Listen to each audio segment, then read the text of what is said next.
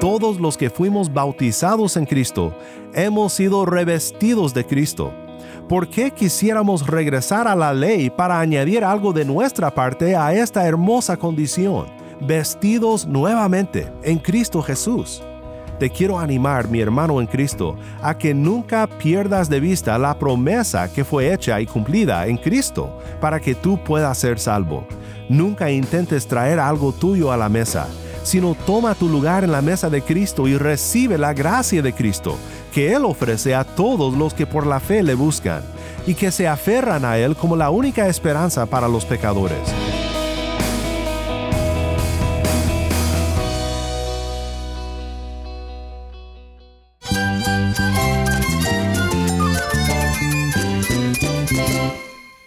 Cristo es todo para mí. Mi Salvador, mi amigo, mi guía. Cristo es mi verdad. Es nuestra guía, nuestro faro. Cristo es el Señor y Salvador. Nuestro protector, nuestro amparo, nuestra fortaleza. Es Jesús, el único que te lleva a Dios, el único camino, la verdad y la vida. No hay más ningún camino, es Jesús. Estás escuchando a El Faro de Redención, Cristo desde toda la Biblia para toda Cuba y para todo el mundo.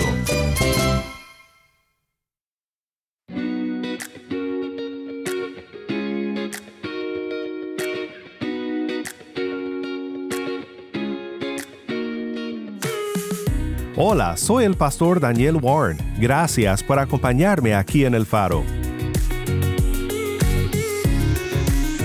Estamos en una serie titulada Gálatas, por fe y no por obras.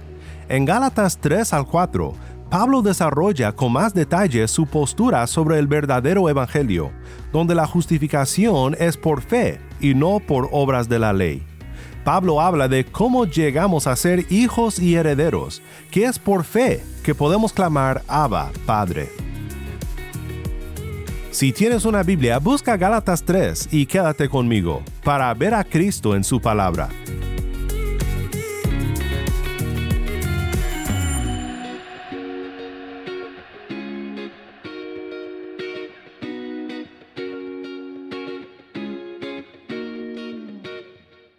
El texto que estudiamos el día de hoy es la clave del argumento de Pablo. Como ya hemos visto, Pablo defiende un evangelio que proclama la justificación por sola fe y no por obras de la ley. Quien predique otro evangelio no predica el evangelio, y según Pablo en Gálatas 1, merece ser anatema, es decir, merece maldición. Y en Gálatas 3 al 4, Pablo desarrolla su argumento a base de los pactos bíblicos. Un pacto es un acuerdo entre dos o más personas, y es a través de pactos que Dios ha tratado con la humanidad desde la creación. Lo que Pablo dice, en resumen, es que el pacto de obras y la ley de Dios en su forma pactual, en su función como requisito para obtener la vida eterna, es un pacto roto. El pecador no puede ser salvo por ese camino. Pero las buenas noticias son estas. Hay una promesa más antigua que el pacto de obras no puede abrogar y que nunca fue intencionado para anular. En eso deseamos profundizar por unos momentos en nuestro tiempo estudiando la palabra de Cristo el día de hoy.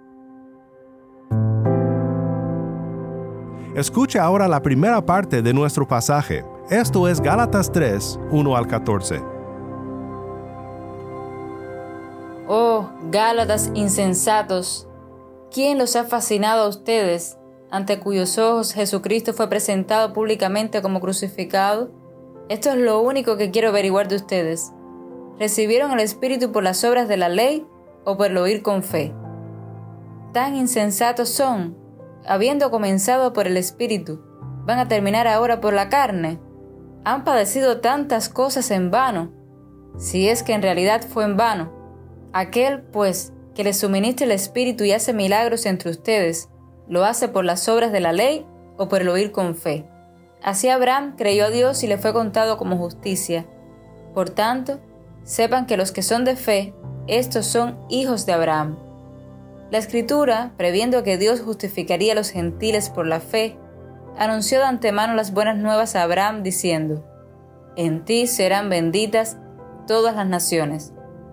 Así que los que son de la fe son bendecidos con Abraham, el creyente, porque todos los que son de las obras de la ley están bajo maldición, pues escrito está, maldito todo el que no permanece en todas las cosas escritas en el libro de la ley, para hacerlas.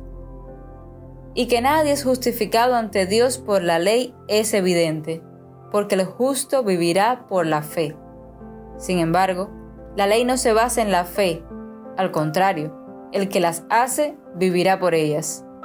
Cristo nos redimió de la maldición de la ley, habiéndose hecho maldición por nosotros, porque escrito está, maldito todo el que cuelga de un madero, a fin de que en Cristo Jesús la bendición de Abraham viniera a los gentiles, para que recibiéramos la promesa del Espíritu mediante la fe. Muchas gracias, Tai. Nuevamente esto fue Gálatas 3, 1 al 14. Pablo sigue hablando duro, porque el tema del Evangelio es de suma importancia. Oh Gálatas insensatos, ¿quién los ha fascinado a ustedes ante cuyos ojos Jesucristo fue presentado públicamente como crucificado? Gálatas 3.1. Y mira cómo Pablo personaliza la doctrina, la hace personal, eso es muy interesante y notado por los comentaristas. No están rechazando una postura, sino a una persona en regresar a la ley de Dios con la esperanza de ser salvo por obedecerla, rechazan la vida y la persona del bendito Señor Jesucristo.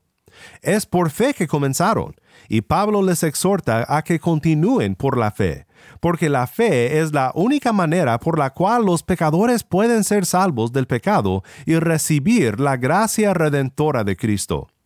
Estas buenas nuevas de la gracia de Dios recibidas por fe no solo fueron para los hijos de Abraham, que son hijos según la carne, no, por tanto dice, sepan que los que son de fe, estos son hijos de Abraham. La escritura, previendo que Dios justificaría a los gentiles por la fe, anunció de antemano las buenas nuevas a Abraham, diciendo, en ti serán benditas todas las naciones. Así que los que son de la fe son bendecidos con Abraham, el creyente. Gálatas 3, 7 al 9. El Evangelio no es una invención reciente que puede ser modificada como quiera por los falsos maestros. No lo fue ni en el día de Pablo ni en nuestro día es la antigua promesa de un redentor que haría todo para salvar a su pueblo. Fue declarado a nuestros primeros padres en Génesis 3.15, cuando fue prometido un campeón quien vencería a la serpiente enemiga. Fue proclamado a Abraham, cuando Dios reveló su plan para hacer de Abraham no solo una gran familia, sino una gran nación que bendijera al mundo. Los que son de la fe reciben por fe la bendición que fue declarada a Abraham cuando Dios estableció su pacto con él. Los que regresan a la ley rechazan la bendición prometida, porque la ley siempre existió para llevarnos a la fe en Cristo. Sobre eso Pablo hablará a continuación, pero no olvides lo que Pablo dice en Gálatas 3, 10 al 12. Porque todos los que son de las obras de la ley están bajo maldición, pues escrito está maldito todo el que no permanece en todas las cosas escritas en el libro de la ley para hacerlas. Y que nadie es justificado ante Dios por la ley es evidente, porque el justo vivirá por la fe. Sin embargo, la ley no se basa en la fe. Al contrario, el que las hace vivirá por ellas. El que hace las obras de la ley se compromete a los términos del pacto de la ley, vida por obediencia muerte por desobediencia. La severidad de estos términos debe de conducir a pecadores como nosotros a Cristo, una vez habiendo reconocido que no somos capaces de cumplir con lo que la ley exige, y que necesitamos ser salvos de la ira de Dios. Cristo nos redimió de la maldición de la ley, habiéndose hecho maldición por nosotros. Gálatas 3:13. Escucha cómo Pablo continúa en Gálatas 3:15 al 28. Hermanos, hablo en términos humanos. Un pacto, aunque sea humano, una vez ratificado nadie lo invalida ni le añade condiciones. Ahora bien, las promesas fueron hechas a Abraham y a su descendencia. No dice y a las descendencias, como refiriéndose a muchas, sino más bien a una, y a tu descendencia, es decir, Cristo. Lo que digo es esto. La ley, que vino 430 años más tarde, no invalida un pacto ratificado anteriormente por Dios, como para anular la promesa, Porque si la herencia depende de una ley, ya no depende de una promesa. Pero Dios se la concedió a Abraham por medio de una promesa. Entonces, ¿para qué fue dada la ley? Fue añadida a causa de las transgresiones, hasta que viniera la descendencia a la cual había sido hecha la promesa. Ley que fue promulgada mediante ángeles por mano de un mediador. Ahora bien, un mediador no representa a uno solo, pero Dios es uno solo. ¿Es entonces la ley contraria a las promesas de Dios? De ningún modo, porque si se hubiera dado una ley capaz de impartir vida, entonces la justicia ciertamente hubiera dependido de la ley. Pero la escritura lo encerró todo bajo pecado, para que la promesa que es por la fe en Jesucristo fuera dada a todos los que creen. Antes de venir la fe, estábamos encerrados bajo la ley, confinados para la fe que había de ser revelada. De manera que la ley ha venido a ser nuestro guía para conducirnos a Cristo, a fin de que seamos justificados por la fe. Pero ahora que ha venido la fe, ya no estamos bajo el guía, pues todos ustedes son hijos de Dios mediante la fe en Cristo Jesús, porque todos los que fueron bautizados en Cristo, de Cristo se han revestido. No hay judío ni griego, no hay esclavo ni libre, no hay hombre ni mujer, porque todos son uno en Cristo Jesús. Y si ustedes son de Cristo, entonces son descendencia de Abraham, herederos según la promesa.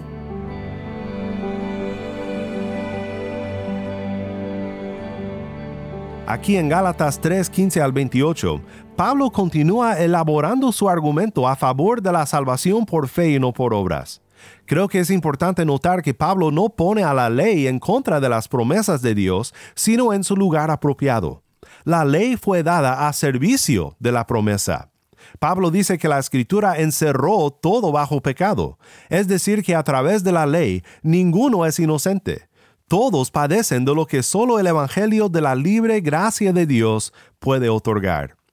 Pudiéramos pasar muchísimo tiempo en este texto porque hay mucho que decir, pero quiero que entiendas el punto principal. La ley tiene su lugar, tiene su uso, tiene su propósito, pero abandonar al Evangelio de la gracia por medio de la fe para regresar a las obras de la ley no puede salvar. Y es por eso que Pablo llama anatema a todo aquel que diga que sí, e insensato a todo aquel que le crea. La gracia de Dios no hace distinción. Ya no hay quienes están lejos de los pactos de la promesa por nacimiento o por estado civil, por ser gentiles y no judíos. No, respecto a la justificación, no más un camino hay. Y ese camino es por la obediencia de Cristo imputada a pecadores, por el sacrificio de Cristo en el lugar de pecadores, y la reconciliación que Cristo otorga a pecadores que ponen su fe en Él. Volvamos a considerar el uso de la ley, su propósito para conducirnos a Cristo. Dice Pablo, antes de venir la fe, estábamos encerrados bajo la ley, confinados para la fe que había de ser revelada. De manera que la ley ha venido a ser nuestro guía para conducirnos a Cristo, a fin de que seamos justificados por la fe. Pero ahora que ha venido la fe, ya no estamos bajo el guía, pues todos ustedes son hijos de Dios mediante la fe en Cristo Jesús, porque todos los que fueron bautizados en Cristo, de Cristo se han revestido. Gálatas 3, 23 al 27. Me encanta esta imagen de nuestra nueva identidad en Cristo. Todos los que fuimos bautizados en Cristo hemos sido revestidos de Cristo. ¿Por qué quisiéramos regresar a la ley para añadir algo de nuestra parte a esta hermosa condición, vestidos nuevamente en Cristo Jesús? Te quiero animar, mi hermano en Cristo, a que nunca pierdas de vista la promesa que fue hecha y cumplida en Cristo para que tú puedas ser salvo. Nunca intentes traer algo tuyo a la mesa sino toma tu lugar en la mesa de Cristo y recibe la gracia de Cristo, que Él ofrece a todos los que por la fe le buscan, y que se aferran a Él como la única esperanza para los pecadores. Eso te dará una libertad que no tiene comparación. Te hará descansar en el favor de Dios, que es tuyo, no por lo que eres ni por lo que haces, sino por en quien confías. Dios te ama porque por la fe has sido unido a Cristo y toda su obediencia se ha puesto en tu cuenta, y su sacrificio en tu lugar ha removido la separación entre tú y Dios. Regocíjate en eso. Digo, pues, mientras el heredero es menor de edad, en nada es diferente del siervo, aunque sea el dueño de todo, sino que está bajo guardianes y tutores hasta la edad señalada por el Padre. Así también nosotros, mientras éramos niños, estábamos sujetos a servidumbre bajo las cosas elementales del mundo. Pero cuando vino la plenitud del tiempo, Dios envió a su Hijo nacido de mujer, nacido bajo la ley, a fin de que redimiera a los que estaban bajo la ley, para que recibiéramos la adopción de hijos. Y porque ustedes son hijos, Dios ha enviado el Espíritu de su Hijo a nuestros corazones, clamando, Abba Padre. Por tanto, ya no eres siervo, sino hijo, y si hijo, también heredero por medio de Dios.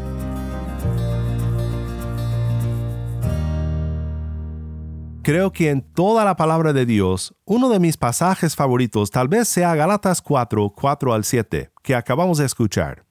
Voy a enfocar estos últimos momentos en estos versículos que tanto nos animan con el plan de Dios para redimirnos y el amor de Cristo en cumplir este propósito, obteniendo vida eterna para su pueblo redimido. Este texto dice, cuando vino la plenitud del tiempo. Hablamos en nuestro primer episodio en el libro de Gálatas sobre la carta de Gálatas de este plan de Dios para nuestra salvación, donde Pablo dice que Cristo se dio a sí mismo conforme a la voluntad del Padre. El plan de redención fue establecido desde el inicio. Recuerda el primer anuncio de esta redención en Génesis 3:14 en adelante, que dice, Y el Señor Dios dijo a la serpiente, Por cuanto has hecho esto, maldita serás más que todos los animales, y más que todas las bestias del campo sobre tu vientre andarás, y polvo comerás todos los días de tu vida. Pondré enemistad entre tú y la mujer, y entre tu simiente y su simiente. Él te herirá en la cabeza, y tú lo herirás en el talón. Tu simiente y su simiente dos lados de una gran batalla entre la descendencia del enemigo, los que se unen a su plan, a sus propósitos, y la descendencia de la mujer. Este fue el primer anuncio de lo que se cumplió en la venida de Cristo, cuando vino la plenitud del tiempo y Cristo vino, nacido de mujer, nacido bajo la ley para nuestra redención. La enemistad entre Dios y el hombre puede ser removida. Puede haber reconciliación después de lo que sucedió en el Edén, porque la plenitud del tiempo llegó y nuestro Cristo vino para cumplir con las demandas de la ley y otorgarnos la bendición prometida a Abraham y al mundo a través de esta promesa. La ley no anula la promesa. La ley nos conduce a recibir la promesa por fe en Cristo, nuestro Redentor.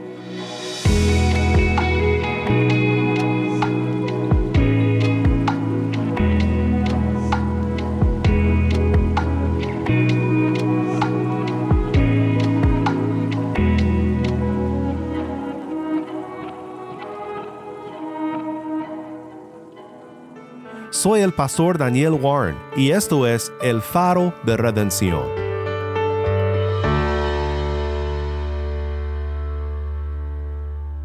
Oremos juntos para terminar. Padre Celestial, te damos gracias por las grandes verdades sobre el Evangelio de libre gracia por fe en Cristo que aprendemos en esta carta tan importante de Pablo a los Gálatas. Ayúdanos, Señor, a nunca olvidar la promesa cuando somos tentados a regresar a la ley para contribuir algo a nuestra justificación. Oro para que siempre recordemos aquellas palabras que Cristo clamó desde la cruz, consumado es en el bendito nombre de Cristo nuestro Redentor oramos. Amén.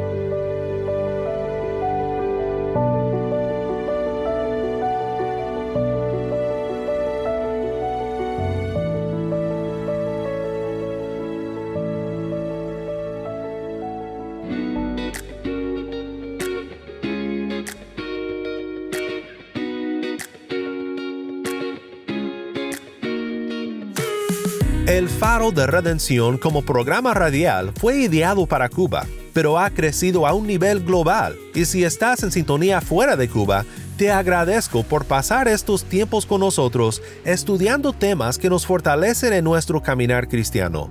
Para más información sobre este ministerio y sobre cómo tú puedes formar parte de nuestra misión, visita nuestra página web elfaroderedencion.org. Nuevamente nuestra página web elfaroderedencion.org.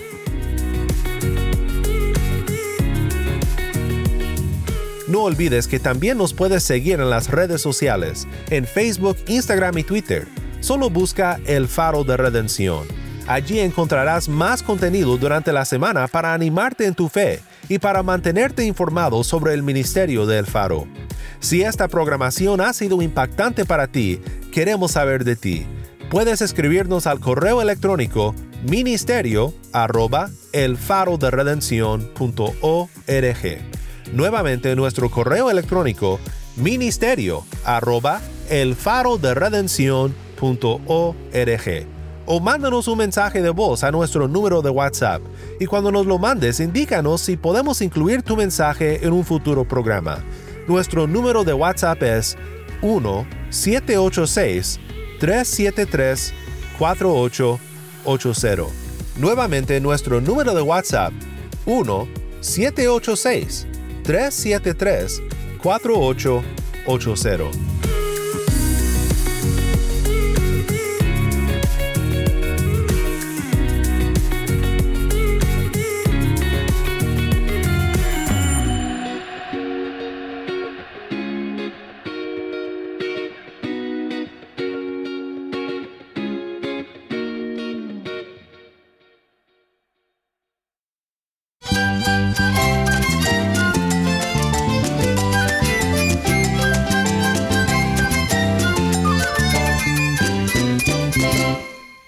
el pastor Daniel Warren. Te invito a que me acompañes mañana en esta serie Gálatas, por fe y no por obras. La luz de Cristo desde toda la Biblia, para toda Cuba y para todo el mundo, aquí en el faro de redención.